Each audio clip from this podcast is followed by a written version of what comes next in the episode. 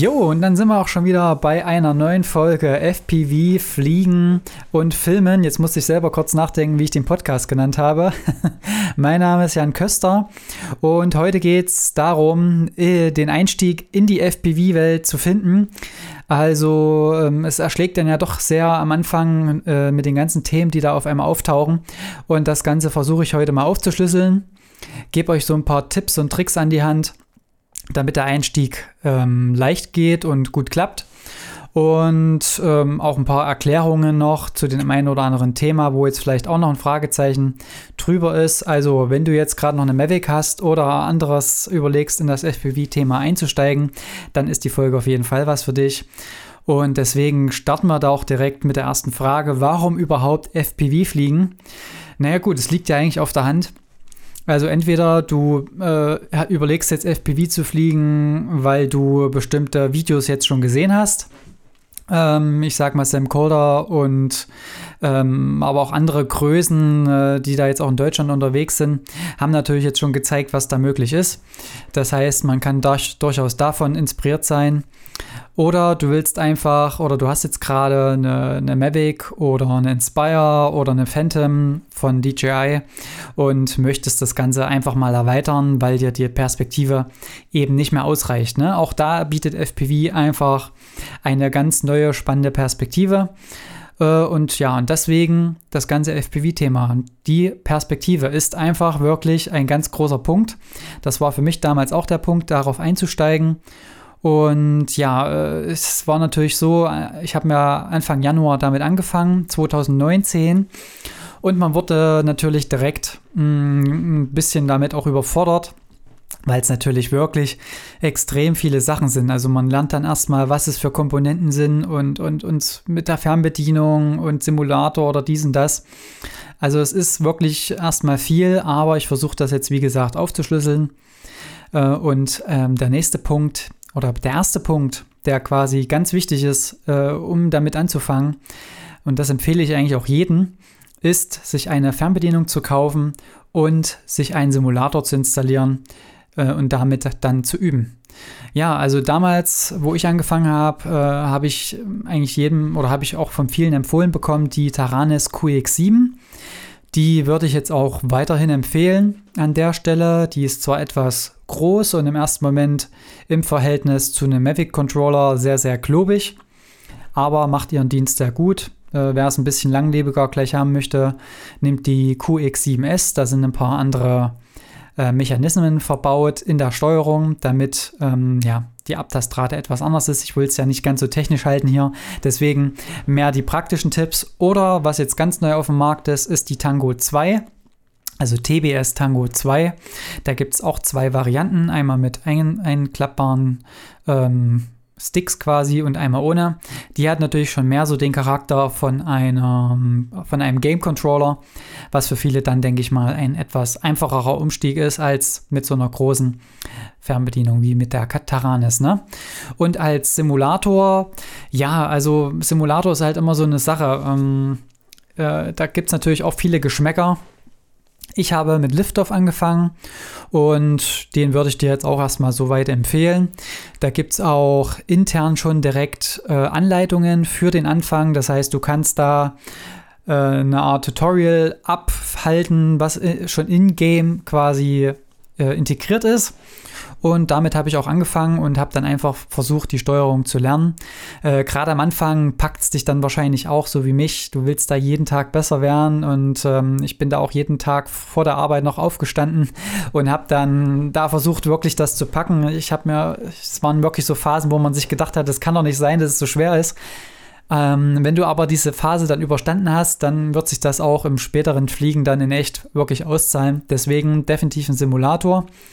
Wenn du es grafisch etwas äh, ansprechender haben willst und die Anleitung dir lieber über YouTube und Co. holst, dann würde ich dir jetzt aktuell den DCL The Game Simulator empfehlen. Der macht optisch was her, schöne Welten und halt auch, ja, die Simulation an sich, um die Steuerung erstmal zu verstehen.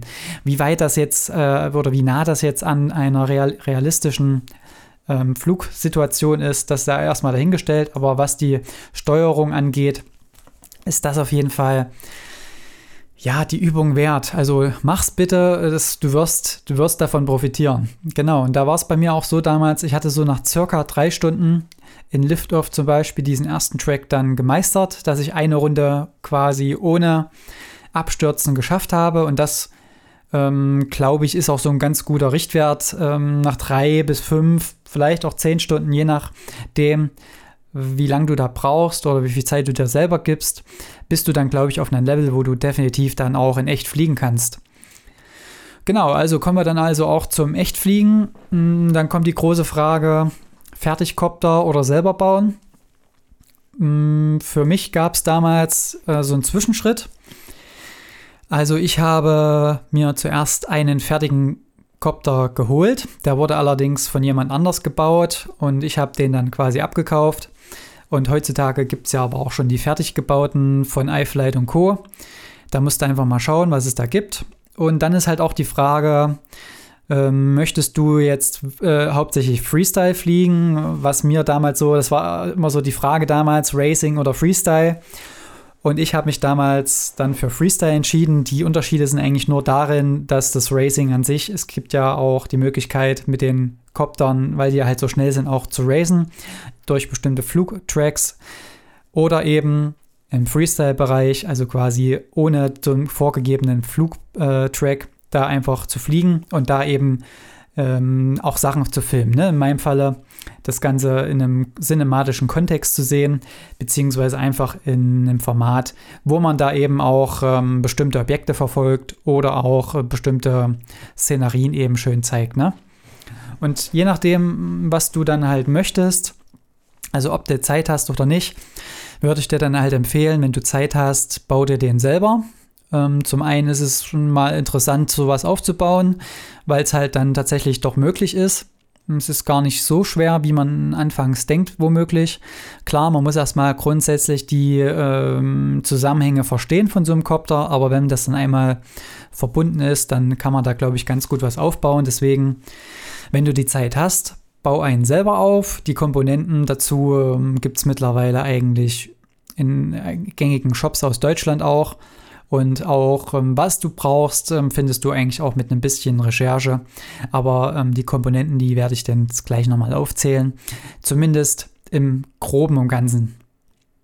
Genau, also deswegen, wenn du jetzt ein ungeduldiger Typ bist, kauf dir ein Fertigset und flieg damit direkt los. Ähm, binden musst du wahrscheinlich trotzdem immer, wenn du jetzt zumindest ähm, die Fernbedienung extra kaufst. Das heißt, binden ist in dem Sinne, dass du quasi den Empfänger des Kopters mit deiner Fernbedienung zusammenbindest, also koppelst, dass deine Fernbedienung dann quasi den Kopter auch wirklich richtig steuern kann. Ne? Und im, im, in den meisten Fällen oder theoretisch sollte dann alles klappen. Manchmal muss man dann aber trotzdem noch in der Software am Rechner mit dem Kopter zusammen schauen, was noch zu, zu tun ist. Also es ist immer wieder noch was zu tun am Anfang. Und deswegen ist das Zusammenbauen eben eine kleine Empfehlung hier an der Stelle, um da eben ja, richtig tief einzutauchen. Aber auch ein Fertigset macht es genauso gut. Genau, und jetzt kommt es nochmal dazu, jetzt nochmal an den technischen Part. Was ist überhaupt oder aus welchen Komponenten besteht so ein Racing-Copter? Ich versuche jetzt einfach mal kurz runterzubrechen. Also es besteht vor allen Dingen aus einem Frame. Das ist der Rahmen, wo quasi alles reingebaut wird, dran gebaut wird, damit dann das ganze Teil fliegt. Äh, dazu kommen die Motoren inklusive Propeller. Ähm, in den meisten Fällen sind es vier Motoren und dann dreiblättrige Propeller. Äh, in den meisten Fällen von euch starten die Leute wahrscheinlich mit einem, entweder mit einem 5 Zoll Copter oder mit einem Cinewoop, ähm, wo 3 Zoll Propeller benutzt werden. Genau, weiter geht's dann mit dem Motorregler. Der sorgt dann quasi dafür, dass die Motoren in der richtigen Drehzahl sich drehen. Äh, je nach Stick-Input dann auch ähm, über die Steuereinheit, was dann die nächste Komponente ist, dann auch angesteuert werden. Genau, also der Motorregler, die Steuereinheit, die arbeiten dann auch ein bisschen zusammen oder ziemlich stark sogar, weil äh, die Motoren müssen sich ja äh, in bestimmten Richtungen drehen, beziehungsweise in einer bestimmten Geschwindigkeit, um die Lage des Kopters natürlich zu verändern. Und das macht die Steuereinheit, die übersetzt das Ganze von deiner Fernbedienung in den Motorregler rein und da kommen wir auch schon zum nächsten. Natürlich die Fernbedienung, die hat du ja schon gekauft. Gehört natürlich jetzt nicht direkt zum Copter, aber ist natürlich auch eine Komponente in dieser ganzen Geschichte.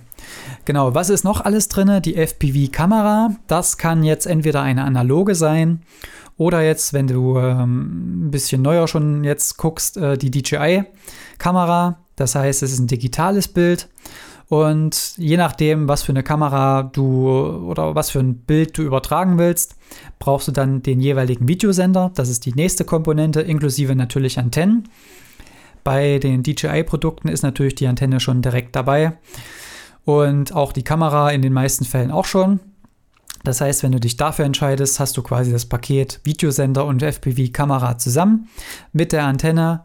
Und wenn du aber sagst, ich möchte erstmal schauen, ob das was für mich ist, möchte nicht ganz so viel Geld ausgeben, dann wäre natürlich die analoge Variante auch eine äh, Idee.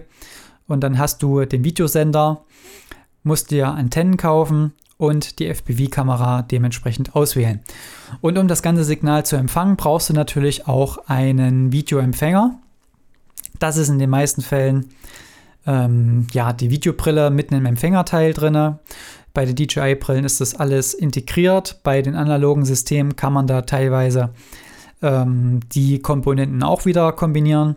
Aber ja, je nachdem, was du dann halt dir anschaffen möchtest, äh, findest du da dann auch eigentlich so die aktuellen Sachen in den deutschen Shops. Da ist also nichts jetzt, was schon abgekündigt ist in dem Sinne. Ähm, da findest du wirklich die aktuellen Sachen eigentlich. Genau.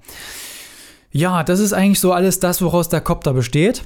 Und ähm, dann ist halt noch die Frage, wo bekommst du dann das weitere Fachwissen her, wenn du da jetzt noch was bauen willst und so weiter.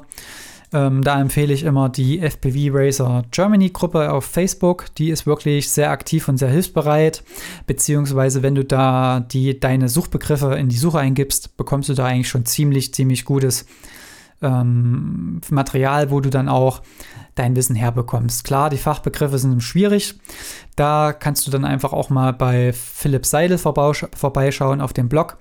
Der hat da auch schon einen Glossar ähm, ja, zusammengestellt und da findest du eigentlich auch die ganzen Fachbegriffe. Also wenn du jetzt mit Leuten unterwegs bist, die schon ein bisschen weiter sind und die ballern dir irgendwelche Fachbegriffe an den Kopf, einfach schnell auf den Blog von Philipp Seidel und dann hast du dein Glossar. Hier kleiner Tipp an der Stelle. Ja, was kommt natürlich dann noch dazu? Also du hast zwar jetzt den Komponenten und hast theoretisch den Copter, aber das ist es leider halt nicht ganz. Ähm, was kommt jetzt noch dazu? Wie schon erwähnt, die Videobrille, damit du auch das Videosignal überhaupt empfangen kannst denn das Ganze wird in den meisten Fällen mit der Videobrille gesteuert. Klar, es gibt auch Piloten, die das Ganze sehr gut äh, auf Sicht können, aber da ist das Problem, dass dann irgendwann ähm, dein äh, deine Steuerungsmöglichkeiten etwas eingeschränkt sind, gerade wenn du Objekte verfolgst und ziemlich präzise fliegen musst. Und das dann nochmal von der Entfernung einzuschätzen, das wird dann schwierig. Also da kommst du um die Videobrille auf jeden Fall nicht drum rum. Es macht zwar Sinn, auch mal auf Sicht äh, zu fliegen, um einfach auch den Copter kennenzulernen. Was tut er da überhaupt? Aber das alles Schritt für Schritt. Ne? Genau, was brauchst du noch? Klar, der Copter, den haben wir jetzt gerade gesagt. Die Fernbedienung, die hast du theoretisch schon passende Antennen. Bei den DJI-Produkt äh, ist dann natürlich alles schon mit dabei, also äh, auch also am Empfänger, also an der Videobrille selbst, als auch an dem Videosender auch. Da sind die Antennen immer schon mit dabei, da bist du also versorgt. Andernfalls, wenn du analog machst, musst du da dann auch nochmal schauen, welche Antennen dann zusammenpassen. Da ganz grundlegend RHCP und RHCP muss zusammenpassen. Äh, das geht einfach darum, wie die Antennentechnik funktioniert. Genau, dann kommt noch ein ganz großer Punkt, den du brauchst, und das sind die Akkus. Das ist wirklich so ein ganz großes Verschleißteil und ein bisschen limitierender Faktor bei vielen Produktionen oder bei vielen, die anfangen. Denn so ein Akku hält, ja, je nach Flugverhalten mm, mal länger, mal kürzer. Ich würde jetzt so sagen, einen 4S-Akku auf einen 5 Zoll, auf einen normalen 5 Zoll, ähm, bis fünf Minuten. Also was so ein Standard 5 Zoll eben ist. Irgendwo, wenn man das als Standard definieren will, so zwei bis fünf Minuten und dann musst du schon den Akku wechseln. Also das ist nicht ganz so wie mit einer Mavic oder mit, mit anderen äh, DJI Drohnen. Da musst du schon wirklich auch einige Akkus kaufen. Und um die Akkus zu laden, brauchst du natürlich auch ein extra Ladegerät, denn das geht jetzt nicht wie mit einem USB-Adapter und dran, sondern da braucht es spezielle Ladegeräte, denn das sind in den meisten Fällen Lithium-Polymer-Akkus. Die sind natürlich auch nochmal speziell zu behandeln. Da unbedingt sich informieren. Gerade die Lagerung ist ein heikles Thema. Die Akkus können explodieren oder in Flammen aufgehen. Da wirklich schauen, dass das Ganze sicher ist. Ne? Ja, jeden, äh, gegebenenfalls, wenn du jetzt noch den Kopter selber gebaut hast und auch wieder reparieren willst, brauchst du auch noch eine Lötstation. Das ist auch so ein Punkt. Und äh, natürlich Ersatzteile, denn es wird passieren, du wirst wahrscheinlich irgendwann mal crashen und je nach Untergrund kann das mal mehr, mal weniger ähm, schlimm ausfallen. Und da brauchst du dann natürlich wieder Ersatzteile. Also das geht relativ schnell, dass man da einige zusammen hat. Ich habe jetzt ja auch noch einiges rumliegen, woraus ich wahrscheinlich äh, einen Kopter alleine bauen könnte.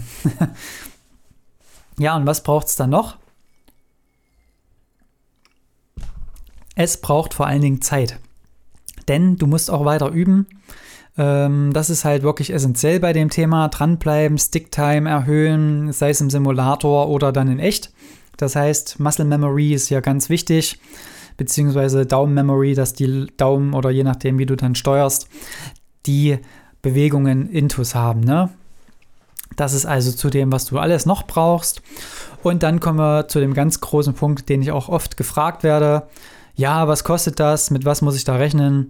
Äh, sag mal, was ich da ausgeben muss. Ja, und da gibt es natürlich wieder ganz verschiedene Budgets, also je nachdem, was du halt machen willst. Äh, es kommt halt auch drauf an, willst du noch eine GoPro oben drauf machen oder nicht. Ich sag mal, wenn du wirklich nur einen reinen Copter ganz, ganz günstig machen willst, äh, mit ein paar Akkus und einem Ladegerät, dann bist du so bei 500 Euro, sage ich jetzt mal. Ähm, das ist halt wirklich alles Low Budget dann. Ähm, Im normalen Bereich äh, geht es dann so, würde ich sagen, wenn du schon ein bisschen mehr machen willst, mehr Akkus, ein paar bessere Komponenten, geht es dann schnell in Richtung 1000 Euro. Mit dem DJI Digital geht es dann ja auch nochmal 200, 300 Euro mehr. Äh, und wenn du dann eben ganzen High-End-Komponenten nehmen willst, dann kann es natürlich auch teurer werden, ganz klar. Und wenn dann noch eine andere GoPro oder andere teurere Kameras draufgehen, dann geht das natürlich ganz, ganz woanders hin, ne? Ganz klar. Ja, also, was ist das Ganze jetzt ähm, zusammengefasst? Mm, das war es jetzt eigentlich so erstmal in der Geschichte, um deinen Einstieg erstmal hier zu, zu besiegeln. Also ich denke, du wirst davon relativ schnell infiziert sein, weil das Fliegen an sich wirklich immer eine schöne Geschichte ist. Man fühlt sich wirklich so ein bisschen auch wie ein Vogel, der da frei herumfliegt und auch das Gefühl einfach, ist einfach immer, immer wieder toll. Gerade wenn man auch durch, durch so schmale Stellen fliegt. Das ist einfach, einfach geil. Also ich kann es wirklich nur jedem empfehlen, sich damit zu befassen, wenn man die äh, nötige Zeit eben hat. Ne? Das ist so wirklich so ein kleiner Faktor. Äh, es, ist erlernbar, es ist keine Raketenwissenschaft. Es ist äh, auch jetzt nicht extrem easy, aber es ist jetzt auch nicht extrem schwer. Also wenn du so ein bisschen technisches, technisches Verständnis hast, dann hast du das eigentlich auch relativ schnell drauf geschafft. Und dann hast du auch ja, einfach ein schönes Hobby oder je nachdem, ob du es dann auch in Produktion mit einbauen willst, natürlich ein gutes Tool, um nochmal neue Perspektiven zu zeigen.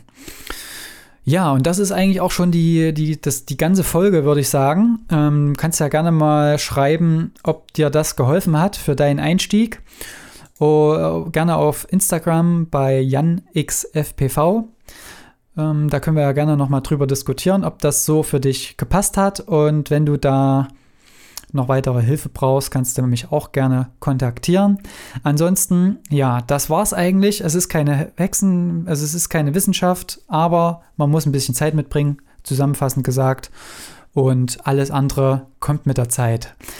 Ja, das war's also. Ähm, ich sage dann schon mal guten Flug, auch für die, die jetzt noch, noch nicht fliegen. Und bis zur nächsten Folge. Bleibt dran und bis dahin. Ciao.